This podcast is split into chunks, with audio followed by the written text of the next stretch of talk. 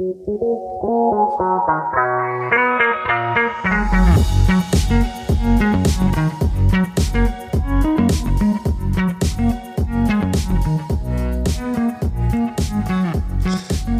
und herzlich willkommen zur ersten Folge von Skilling Me Softly, dem Wissenschaftspodcast aus Berlin. Mein Name ist Sebastian und ich bin Datenwissenschaftler bei der Deutschen Telekom in der KI-Forschung. Es freut mich, dass wir nun endlich unsere erste Folge dieses Podcasts aufnehmen können. Mit diesem Podcast wollen wir Themen aus der Wissenschaft beleuchten, die in den nächsten drei bis fünf Jahren praktische Anwendung finden. Wir nehmen Themen aus unterschiedlichen Forschungsfeldern, die wir als Team für spannend halten und wo wir denken, dass sie wirklich einen ähm, Einfluss auf die Gesellschaft als Ganzes haben wird. Wir wollen in Zukunft Experten zu Wort kommen lassen, die in diesem jeweiligen Feld forschen oder vielleicht in einer Firma aktiv sind oder was Spannendes zu sagen haben. Und wir wollen das in der Art und Weise verpacken, dass es ähm, Hörer adressiert, die Interesse an Wissenschaft haben, die Interesse an Technologie, an neuen Themen haben oder vielleicht selber in einem wissenschaftlichen Thema vielleicht gerade forschen, promovieren, Masterarbeit, Bachelorarbeit schreiben, ich weiß es nicht und in einem verwandten oder anderen Thema sich ähm, ja ganz niederschwellig, so versuchen wir es, aufschlauen zu lassen. Mit dabei ist heute auch mein geschätzter Kollege Ronald Fromm. Und erzähl du doch mal kurz, wer du bist und womit wir uns heute beschäftigen wollen. Ja, ich bin heute dabei. Ich bin der Ron. Ich bin auch Datenwissenschaftler, auch im Bereich KI, auch bei der Deutschen Telekom, arbeite mit Sebastian zusammen. Und äh, die Frage war, welches Thema wir heute haben? Ja, das Thema heute ist künstliche Intelligenz beziehungsweise künstliche Intelligenz und ihre Erklärbarkeit. Also, warum entscheidet eine künstliche Intelligenz so und nicht anders? Kann man das verstehen? Kann man das nachvollziehen? Wie kann man das nachvollziehen? Wie kann man das verstehen? Warum sollten wir das überhaupt verstehen? Was gibt's dazu? Und äh, ähm, ja, wie ist da der Stand? Wir haben auch ein Experteninterview zu der gleichen Thematik, der noch äh, viel, viel mehr ins Detail gehen kann als wir. Und also das Experteninterview kommt dann in einer separaten Folge, die wir dann auch über diesen Kanal veröffentlichen wollen. Und heute wollen wir einfach so ein bisschen das Vokabular uns gegenseitig nochmal schärfen. Genau. Vokabular schärfen. Und äh, wir fangen damit doch gleich an, weil der Sebastian. Sebastian, erklär doch bitte mal den Begriff künstliche Intelligenz. Ja, also was ist, was ist eine gute, ähm, äh, ein guter Vortrag über KI ohne eine Definition? Äh, ich werde das jetzt äh, natürlich nicht sauber äh, präsentieren können. KI, künstliche Intelligenz, ist grundsätzlich erstmal ähm, die Wissenschaft, Maschinen, ein äh, vermeintlich menschlich intelligentes Verhalten beizubringen. Das klingt jetzt sehr abstrakt, aber äh, wir alle wissen eigentlich intuitiv, was damit gemeint ist. Ähm, vor, vor, vor 20, 30 Jahren ähm, gab es so einen Schachcomputer, der in der Lage war, be immer besser zu sein als ein Mensch. Ich glaube, damals, als das äh, veröffentlicht wurde, fand man das ganz schön intelligent.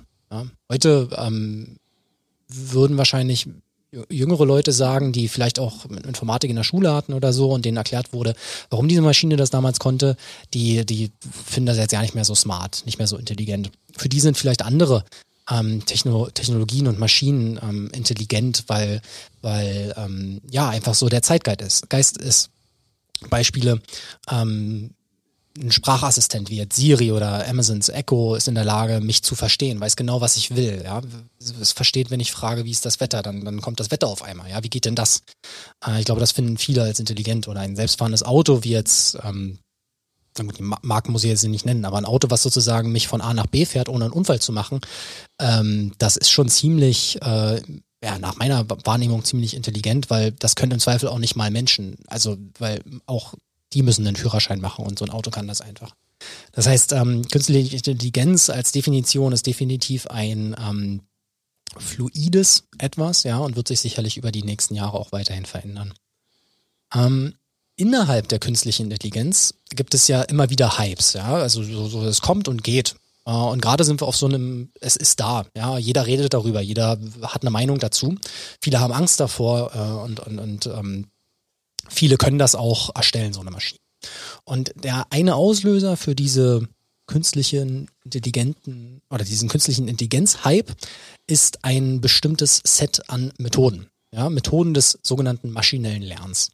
Und ähm, eine ganz spezielle Unterkategorie davon, sogenannte neuronale Netze, oder wenn sie besonders vielschichtig sind, nennt man sie auch Deep Learning. So, jetzt habe ich ganz viel äh, Vokabular eingeführt. Ich versuche mich dem mal zu nähern. Und wie gesagt, das ist alles, um ein besseres Verständnis davon zu bekommen, was ist denn eigentlich künstliche Intelligenz, damit wir dann auf die Erklärbarkeit äh, kommen können. Also, KI habe ich jetzt versucht anzudeuten im Sinne von Maschinen, die intelligentes Verhalten zeigen. Machine Learning, maschinelles Lernen befähigt künstliche Intelligenz.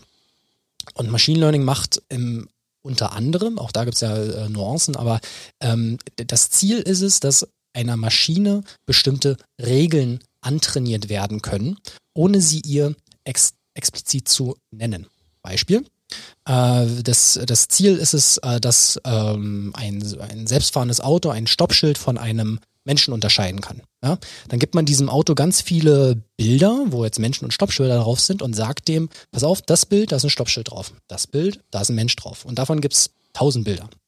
Und äh, die Übung ist nun, dass ähm, ein Verfahren entwickelt wird, mit dessen Hilfe die Maschine für neue Bilder, die es noch gar nicht kennt, abzuleiten, für wie Wahrscheinlichkeit, für wie wahrscheinlich ist es eigentlich, dass da jetzt ein Mensch oder ein Stoppschild drauf ist. Und ähm, eine also das ist Machine Learning und eine Methode, die ziemlich, ziemlich gut funktioniert in ziemlich vielen Anwendungsfällen, die wir so heute ähm, im tagtäglichen Gebrauch äh, sehen, wie zum Beispiel Sprachassistenten oder Bilderkenner oder Videoerkenner oder sowas, sind neuronale Netze. Nun, das Problem ist, dass diese neuronalen Netze nicht so leicht verständlich sind. Wir wissen zwar, warum die, oder wir wissen, wie wir die dahin bringen, dass sie so Dinge unterscheiden können, aber wir wissen eigentlich nicht, ähm, was sie sehen oder was sie hören. Ja. Und ähm, das unterscheidet diese neuronalen Netze, die besonders gut aktuell funktionieren und diesen Hype der KI ausgelöst haben, von interpretierbaren Modellen, wie zum Beispiel äh, linearen Funktionen oder linearen Regressionen und äh, Entscheidungsbäumen. Und Ron, vielleicht kannst du noch mal ein bisschen was zu diesem einen interpretierbaren Modell, wie zum Beispiel einem Entscheidungsbaum, sagen und dann nochmal sagen, ähm, was unterscheidet das jetzt eigentlich? Warum weiß man da dann automatisch mehr? Nö, Doch, okay. Ähm, ja, ein Entscheidungsbaum. Der, der wird aufgebaut. Der kriegt auch äh, äh, beschreibende Daten, wie, wie so ein neuronales Netz auch, und äh, wird trainiert auf einen Zielwert, äh, der dann rauskommen soll als Ergebnis. Das ist die Trainingsphase. Und der Baum wird aufgebaut, kann man sich vorstellen, wie so ein Baum, der von oben mit einem Punkt anfängt und Verzweigungen hat und diese Verzweigungen sind immer Entscheidungen auf Basis der Daten. Beispielsweise Jahreseinkommen über 50.000, Jahreseinkommen unter oder gleich 50.000. Verzweige ich nach links, verzweige ich nach rechts und geht's weiter. Dann kommen weitere Entscheidungen, die an die Daten gebunden werden. Und irgendwann lande ich bei den Blättern, wo denn die Ergebnisse drinstehen. Also wenn ich jetzt äh, bewerten soll, weiß ich nicht, Renteneintrittsalter, weiß ich, ist ja keine, keine Regression eigentlich, aber ja, das ist eine fest definierte Regel. Renteneintrittsalter. Okay, ein schlechtes Beispiel. ähm, äh, nehmen wir mal an, es wäre individuell. Nein, ja? nehmen, wir, nehmen wir doch mal an, ähm, wie wahrscheinlich ist es, dass du ähm, mit 50 Krebs kriegst. Ja, dann guckt man, hast du geraucht? Ähm, mit dem Jahreseinkommen. Mit dem Jahreseinkommen, okay. vielleicht wenn du, so, so Zeug halt. Vati ne? ja. äh, okay, ja, nehmen wir das an der Be an, als Beispiel. Und worauf ich hinaus will, ist, dass dieser Baum ja erklärbar ist. Also ich kann mir den angucken als Mensch. Ich weiß, wann hier abgezweigt wird. Aufgrund welcher Entscheidung geht man jetzt nach links und nach rechts und landet dann unten bei welchem Wert. Kann man auch von unten nach oben nachvollziehen. Ist interpretierbar. Und äh, das neuronale Netz, wie es Sebastian eingeführt hat, ist, jetzt würde ich die Definition, eigentlich eine, eine, eine Matrix, eine Mat, Mat, ein Array, ein also eine, eine, eine Folge von Vektoren, die erstmal, wo jedes Element in diesem Vektor, jetzt ist Vektor schon wieder so eine Vokabel, ist auch egal, aber auf jeden Fall die Zahlen, die in diesem Konstrukt drinstehen, äh, haben keine Bedeutung, keine menscheninterpretierbare Bedeutung in, in ihrer Summe. Und bei so einem Entscheidungsbaum, wenn ich die richtig verstanden habe, ist jede Abzweigung eigentlich total nachvollziehbar, weil man weiß, größer, kleiner jetzt zum Beispiel Jahreseinkommen oder größer, kleiner Alter. Und dann kann man eine Regel aus einem Baum ablesen und auf ein neuronales Netz guckst darauf und denkst dir, was sollen diese Zahlen? Genau, ich kann mir den ausdrucken und kann mit dem Finger die Linien nachmalen und verstehe das. Und ich meine, eine Matrix kann ich auch ausdrucken, aber ja. Mit dem Finger weniger- kann ich da relativ wenig machen. Ähm, gut, also die Frage ist, was wäre jetzt, oder das habe ich verstanden, deine Frage, was ist denn jetzt das Ziel der Erklärbarkeit? Und da können wir dann noch wieder auf dem, auf zu, zu den Begriffen zurückkommen, die wir gerade auch erläutert haben, nämlich, dass man neuronale Netze genauso erklärbar macht wie interpretierbare Verfahren, wie beispielsweise der Entscheidungsbaum. Das ist die Aufgabenstellung. Und ja, warum? Wäre jetzt eine Frage.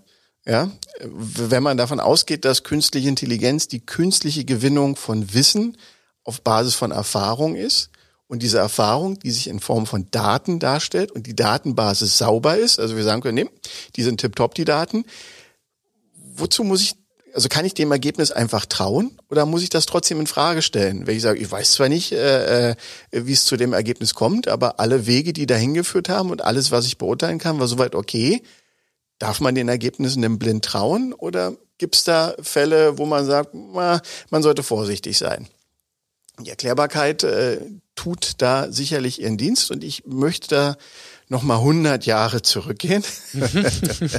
ja, zu dem cleveren Hans als Beispiel für ein Experiment oder für ein Phänomen, äh, was als Effekt auch heutzutage noch bekannt ist. Und zwar geht es um den Clever Hans-Effekt, aber ich erkläre erst mal den cleveren Hans. Das war nämlich ein Pferd, was äh, vermeintlich rechnen konnte. Also der Besitzer vom cleveren Hans, ich glaube Lehrer, hat Ich weiß äh, nicht, warum du da lachst. ja, na, weil, weil damals dieser Glaube war, dass man mit pädagogischen Lernkonzepten jedem alles beibringen kann. So auch einem Pferd rechnen. Und das hat er auch gemacht. Und da gab es auch ganz viele Vorführungen und die Leute waren begeistert. Der clevere Hans, dieses Pferd, konnte also verschiedene Aufgaben. Ich glaube, der konnte sogar buchstabieren und zählen. Und sprechen. Na, sprechen nicht. Addieren, subtrahieren, konnte alles Mögliche. Und durch Hufklapper. Nicht? Der hat jetzt oft genug, wenn, ich weiß, fünf minus äh, zwei, dann hat er dreimal mit den Hufen geklappert und alle waren begeistert. Der konnte gar nicht rechnen. Der Hans hat man später festgestellt. der Ja, konnte, das Pferd konnte nicht rechnen. ja, konnte nicht rechnen. Äh, der konnte aber die Mimik und die Körperhaltung seines äh, Besitzers äh, gut interpretieren und wusste halt, wie lange er noch weiter klappern muss und wann er aufhören muss. Äh, da war halt große, ja, große Freude im Gesicht des Besitzers zu sehen, wenn man sich mit dem Hufklappern dem Zielwert näherte. Das, das ist so, ein bisschen- ich habe ja ein kleines Kind, ne, und dann freue ich mich auch immer, wenn ich quasi ganz überschwänglich quasi und und und und und dann kommt das richtig und dann sage ich ja, klar, schlau. Genau, Ja. der, der Effekt. Nennt sich, also wurde denn enttarnt sozusagen. Der, der clevere Hans war nicht clever, aber ich glaube, äh, für eine Zeit lang war es die Sensation. Und diesen cleveren Hans-Effekt, den clever Hans-Effekt, äh, den gibt's heute auch noch in modernen Computerwissenschaften. Von der Definition her, ich sage es jetzt einmal, Sebastian, ja, ist es ein sch sch toll, schwer feststellbarer, störende Einwirkung beim Experiment.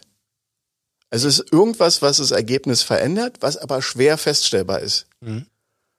Warum sage ich das? Heutzutage, was würde das heißen für unser Szenario mit den neuronalen Netzen und mit dem Bildklassifizierer beispielsweise? Es gab ein Szenario, wo es darum ging, zu erkennen, auf, ob auf einem Foto ein Pferd zu sehen ist. Ich weiß nicht, ob andere Tiere erkannt werden sollten, aber mir ist es bekannt mit, äh, kann sagen, da ist ein Pferd drauf oder nicht. Es wurde mit Pferdebildern trainiert und es konnte ziemlich präzise sagen, ob auf dem Foto ein Pferd war. War das Ergebnis jetzt hundertprozentig abgesichert? Konnte man dem trauen? Ja, eigentlich, wenn man so drauf guckt, schon. Weil es ganz oft richtig gelegen hat. Unheimlich oft richtig gelegen hat. Jetzt hat man sich aber den Lösungsweg angeguckt, nicht? Also ich hatte ja gesagt, kann man dem Ergebnis trauen, wenn man den Lösungsweg nicht kennt oder wenn der sich nicht erschließt. Man hat sich den Lösungsweg angeguckt in einer einfachen Art und Weise und hat festgestellt, die KI hat gar nicht das Pferd gelernt, sondern das Logo des Watermark des Fotografen, was zufällig auf den Fotos war. Weil das war eindeutig. Man hat immer gesagt, hier auf dem Foto siehst du ein Pferd. Merk dir mal oder lerne mal, was hier wirklich eindeutig ist und was diese ganzen Pferdebilder vergleichbar macht. Hat die KI eigentlich nicht falsch gearbeitet, vollkommen richtig, aber halt äh, konnten wir erst sehen, nachdem man über bestimmte Verfahren sichtbar gemacht hat, was von diesem Bild signifikant für die Entscheidung war. Genau. Das war jetzt der clevere Hans und das Ziel der Erklärbarkeit. Also von Beispielen. daher, ähm, ist das wieder so ein generelles Ding. Ne? Wir haben da eine, eine, eine Technologie, wir haben da Maschinen und ähm, wir wollen, dass sie uns das Leben leichter machen, aber um das zu tun, wollen wir dem vertrauen können. Äh, Menschen wollen Maschinen vertrauen, dann nutzen sie sie gerne. Und solange alles richtig funktioniert, äh, haben wir keinen Zweifel, dem nicht zu vertrauen. Ähm, aber äh, solange, sobald was, was schief läuft, ja, das Auto fährt irgendwie äh, gegen ein Stoppschild, will man wissen, warum. Ne? Also dieses selbstfahrende Auto jetzt zum Beispiel.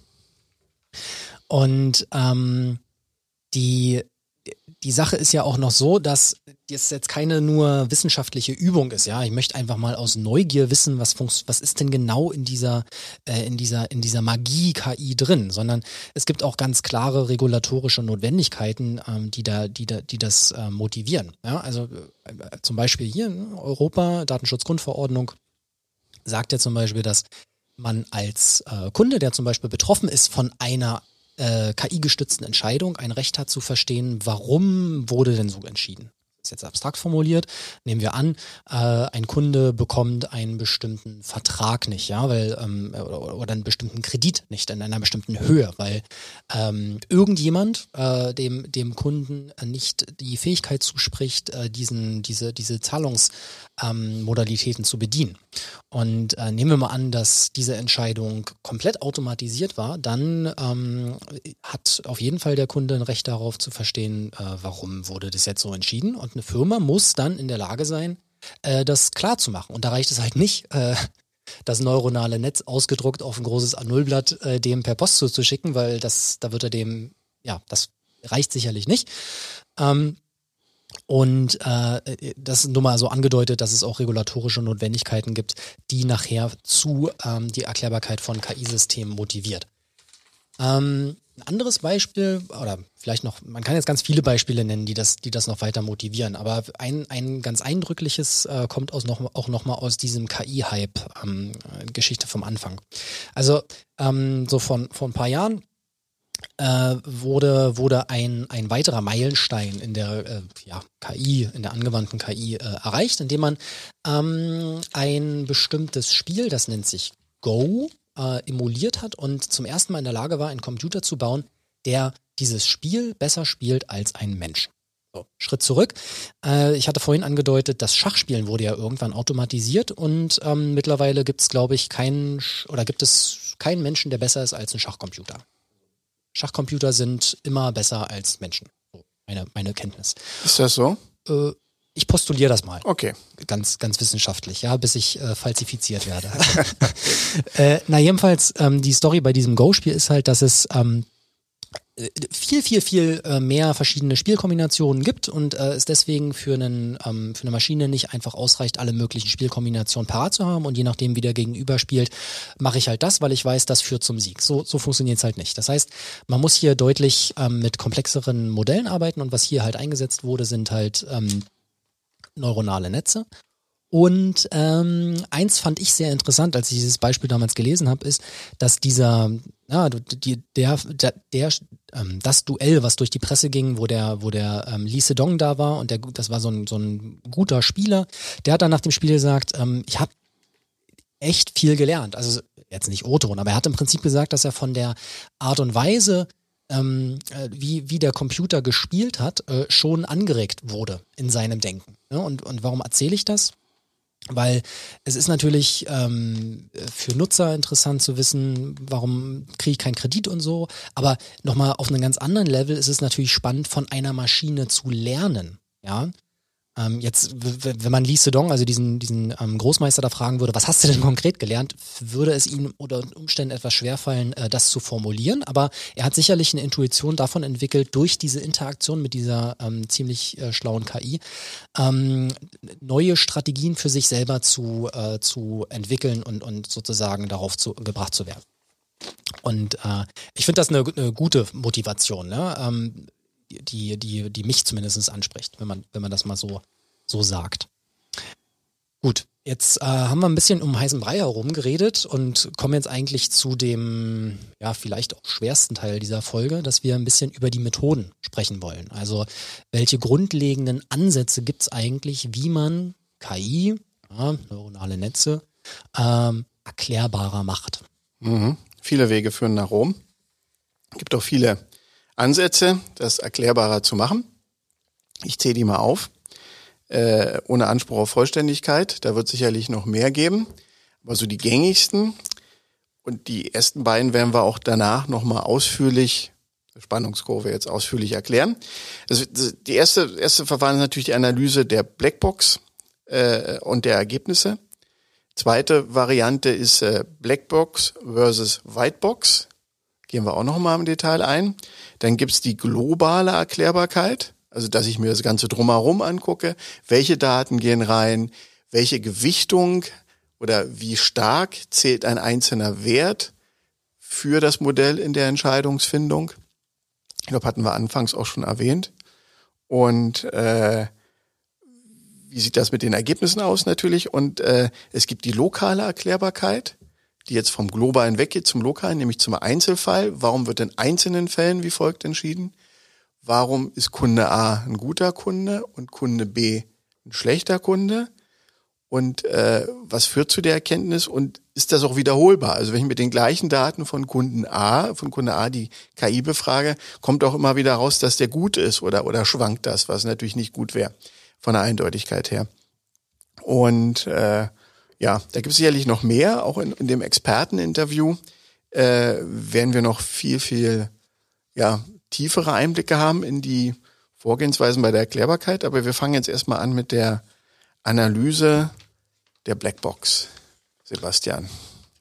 Genau. Also die, ähm, die Analyse der Blackbox ist im Prinzip äh, wie folgt zu verstehen.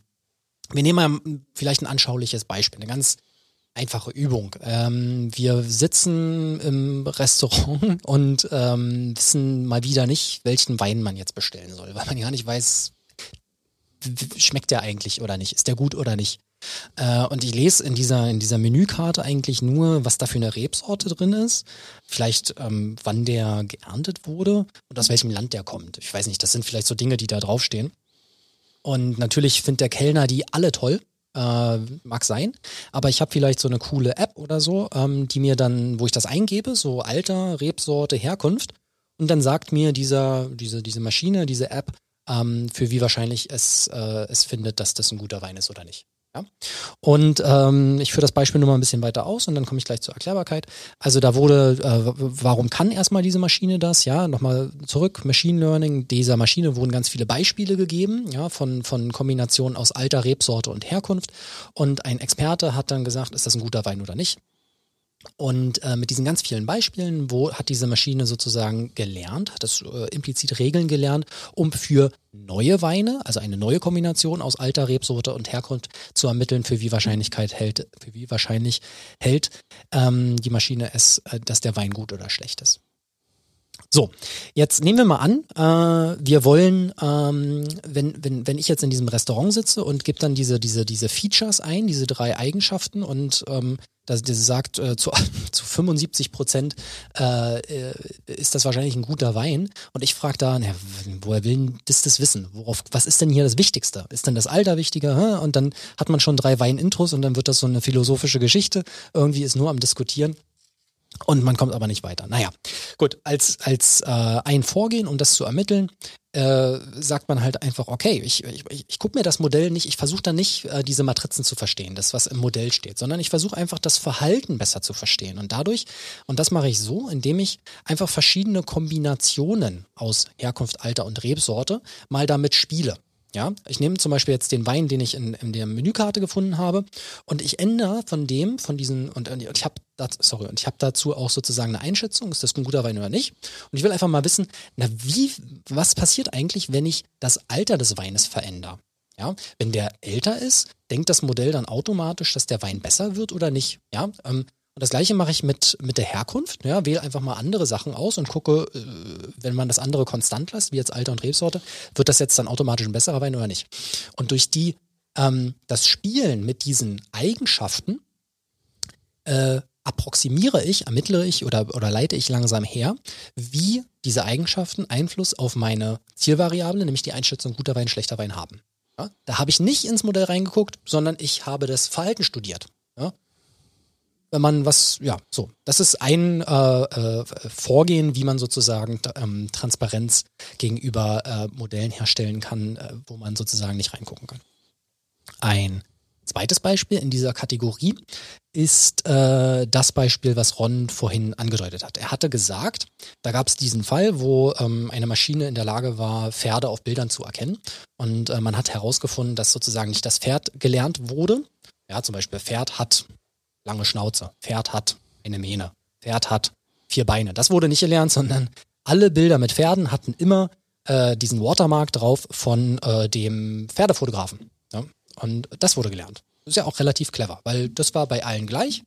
Und ähm, äh, äh, die Methode, die das hervorgebracht hat, die das transparent gemacht hat, ist eine so nennt sich Salency Map. Also eine Salency Map, das ist jetzt natürlich schwieriger im Audio ordentlich zu erklären, aber stellen wir uns vor, wir haben vor uns ein Bild eines Pferdes und ähm, wir legen über dieses Pferdebild eine äh, so eine sogenannte Heatmap oder so eine so so äh, farbige Pixel, farbige Pixel.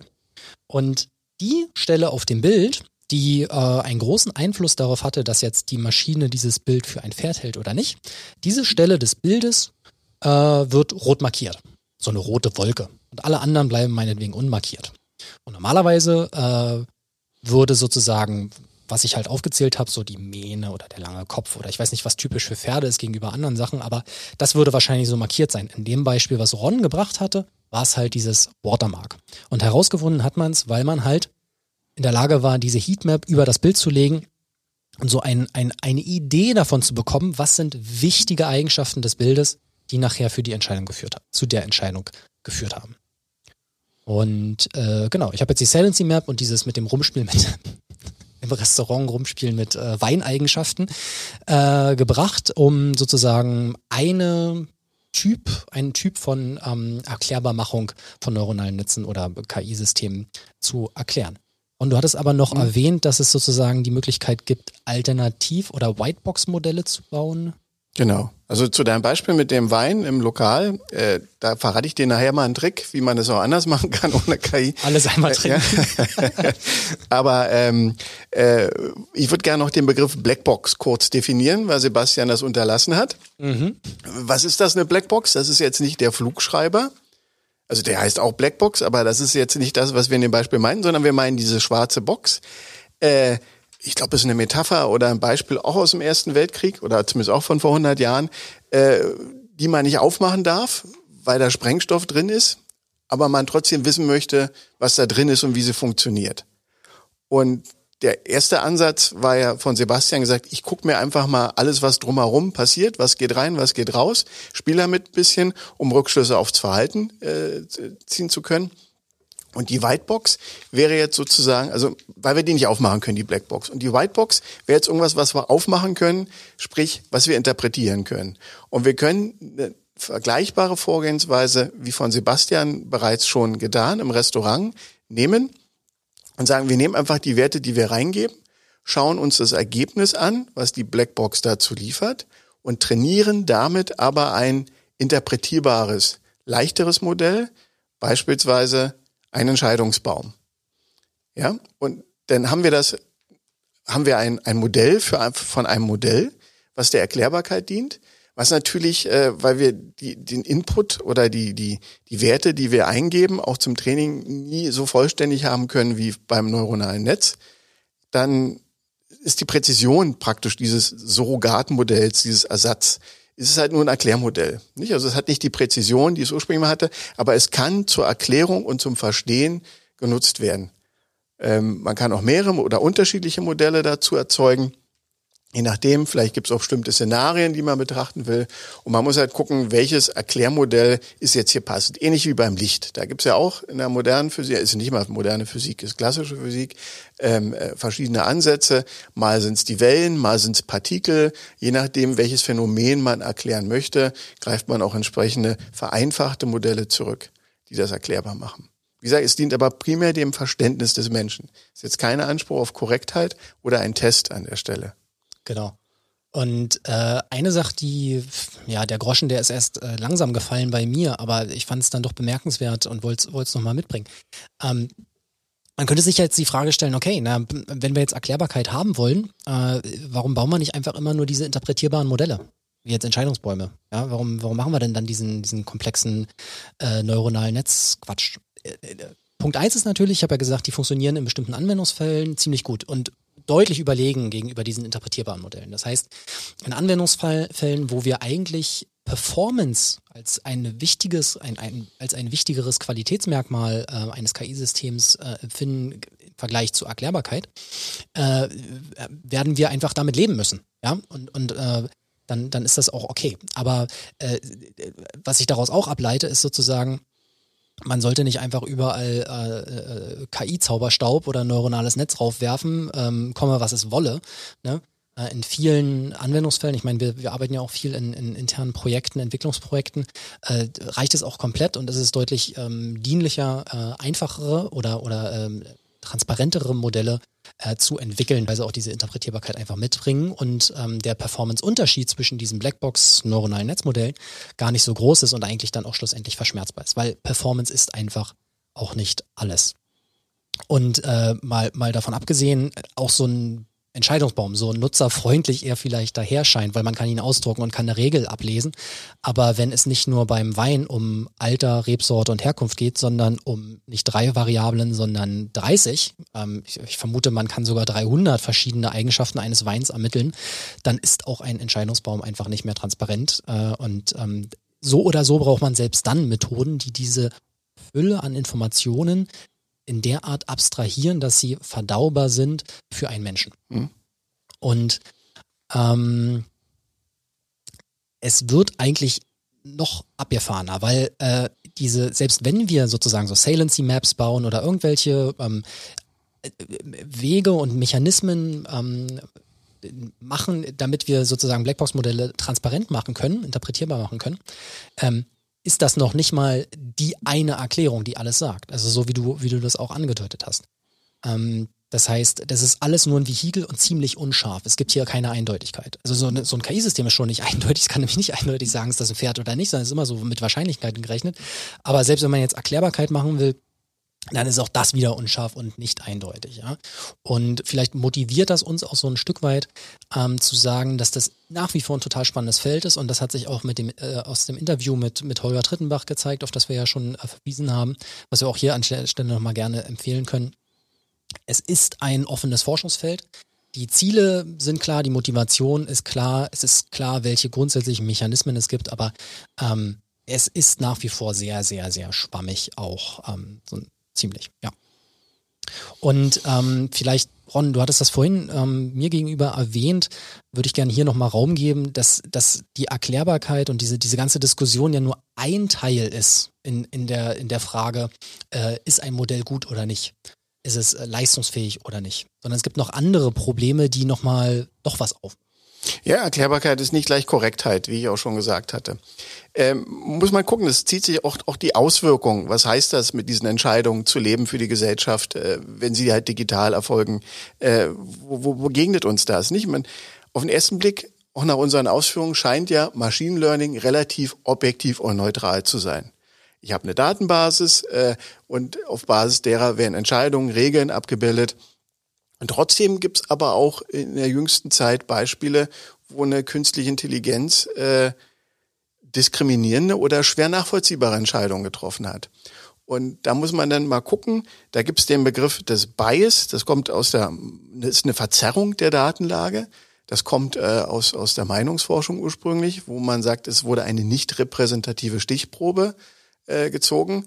Und natürlich, wenn ich das weiterverarbeite, habe ich natürlich andere Effekte, auch in der Entscheidungsfindung, wo die KI eigentlich nichts für kann, aber letztendlich äh, trotzdem in der Lage ist, hier was zu beurteilen.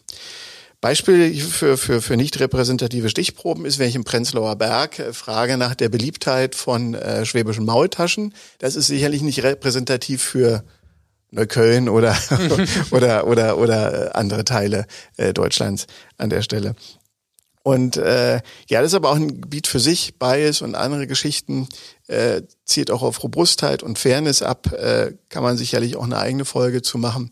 Aber der, der Rahmen dessen ist groß. was in dem Zusammenhang ist. Und das sollte uns auch alle interessieren, weil wir mit den Entscheidungen leben müssen.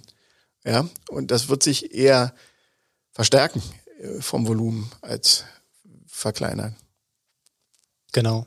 Also mit diesem Ausblick nochmal äh, würde ich es würd ich's dabei belassen. Ich glaube, wir haben uns gut durch, äh, durch unser Skript gehangelt. Durch unsere äh, erste Folge. durch unsere erste Folge. Ich fand es jetzt, äh, äh, bin zufrieden, dass wir durch sind. Ja, ähm, Wie es die anderen finden, äh, wird sich dann zeigen. Ich würde an der Stelle einfach nur nochmal aufrufen wollen. Wir werden das ja ähm, im YAM veröffentlichen oder auch über die Mitarbeiter-App und jedes Feedback ist äh, total willkommen. Ich meine, wir sind ganz am Anfang. Wir hatten so ein bisschen Anlaufschwierigkeiten, wie das bei jedem neuen, neuen Ding ist. Jetzt haben wir das erste Mal gemacht. Ich glaube, wir kommen da so langsam rein.